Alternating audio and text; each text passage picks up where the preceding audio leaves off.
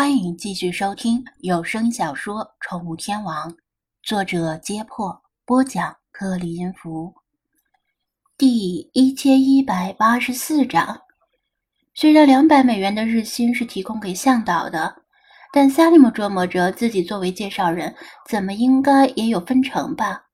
他感觉自己的三观被刷新了，带游客进沙漠居然这么赚钱。一直以来令他无比厌恶、恨不得永远逃离的沙漠，居然是一座盛产美元的宝库。那他为啥还要在马赫鲁港打工呢？每天累个臭死，辛辛苦苦赚那么几个微不足道的零花钱，还要忍受挑剔的客人和吝啬的店主。他打工是为了攒钱去大城市居住和生活，比如去亚历山大港和开罗，甚至去其他国家，比如。遥远的中国，反正都是挣钱，还不如利用自己贝都因人的身份带游客进沙漠赚向导费呢。新世界的大门打开了，他突然发现自己长久以来业务的身份，居然是一个不错的生财之道。张子安见萨利姆的脸色忽阴忽晴，不知道他心里居然产生了这么多戏码。其实就算知道了，张子安也能够理解。这就像是总想得到城市户口的农村人，突然发现农村户口比城市户口爽多了，村里一拆迁就能分得百八十万。不说了，先去哭一会儿。加里姆一直以来对于抗拒回到部族的坚持，在金钱攻势面前瞬间土崩瓦解。不等张子安说什么，他就主动表示。Jeff，你救了我的命，我一定会尽最大的力量帮助你。这样吧，我领你回到我们的部族，带你去见我的叔叔纳巴里。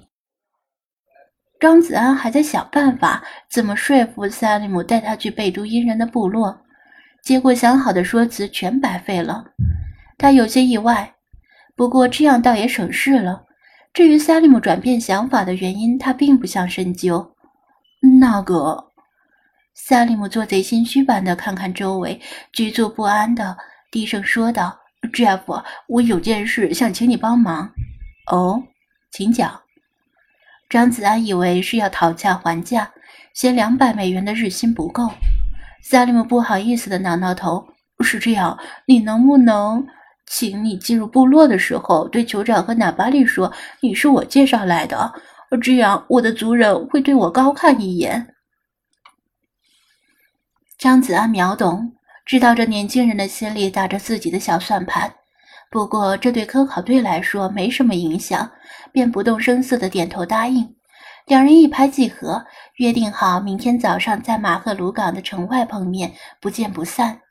萨利姆还要回到马赫鲁港打工的地方收拾东西和换衣服，顺便炒了老板。张子安则打算回到亚历山大港找个地方住下。虽然在马赫鲁港也有酒店，但这种小城市的酒店显然条件不怎么样，会令菲娜和世华挑三拣四的。萨利姆驾车先行离开，海岸上只剩下张子安自己。在谈话的期间，风暴已经彻底停歇，但天空完全放晴还要一段时间。走吧，星海，咱们回车里。张子安招呼星海，他刚才一直在不远的地方玩耍。喵！星海小跑着过来，侧头看着远去的车影。海里的捉迷藏不好玩。张子安笑了笑，嗯，多亏你的提醒，否则啊，差点人们就找不到他了。他隐约猜到了其中的关系。如果他和世华没有成功的救下萨利姆，也就没人替科考队引荐向导纳巴里。而如果没有这位经验丰富的向导，他又因为报警被扣留在警察局里，魏康等人此次的沙漠之行恐怕凶多吉少。埃及的滚滚黄沙已经埋葬了太多中国人的性命，最好还是不要再多了。带着星海返回旅行车，他一边在车边掸身上的沙尘，一边把事情经过和自己的猜想告诉精灵们。老茶捻去欣然点头，微微叹息道：“一因一着，莫非前定？你和世华救了萨利姆，反过来又受到萨利姆的帮助和指点，因果循环，报应不爽。其他精灵们也是心有戚戚焉。话说，世华居然立了一功，真是没有白费子安你连日以来的教导。老查微笑着说道：“哪里？还是查老爷子您。”耳提面命的缘故，张子安也觉得挺高兴。回想世华刚来到宠物店时的刁蛮任性、以自我为中心的样子，似乎确实有所成长。正说着，他的手机突然响起来，来电的是上次打电话过来要和他签约的那位直播平台的工作人员。打通了之后，就转接给另一位高管。高管先是开门见山地询问了一下世华的安危，以及救人的后续。今天这事儿闹大了，整个直播平台都在传得沸沸扬扬，网友们在看其他直播都觉得索然无味儿。同时，高管还隐晦地询问了一下救人事件的真实性，是不是在作秀之类的。现在观众们各执一词。在其他主播的房间里讨论这件事的真伪。如果是作秀，最好迟早向观众们解释一下。张子安表示，世华安然无恙，溺水者也被救活了。至于作秀的质疑，等明天他可以代为录一段视频，请世华给网友们播放，让溺水者跟网友们见见面。听到张子安的保证，高管如释重负。否则，一个能给直播平台长脸的好故事，就可能变成了一场闹剧。最后，高管恳切地提出签约的邀请，希望张子安不要拒绝。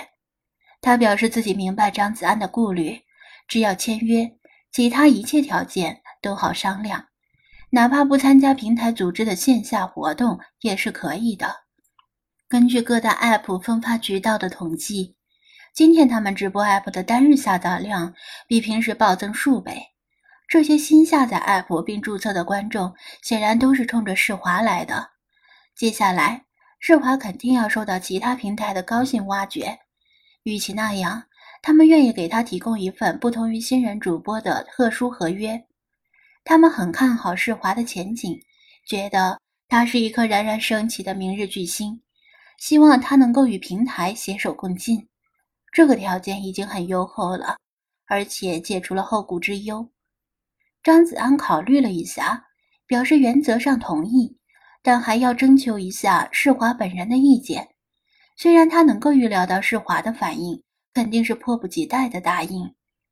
挂断电话，他最后看了一眼那座传闻中埃及艳后曾经在里面洗过澡的巨岩。驾车驶向亚历山大港。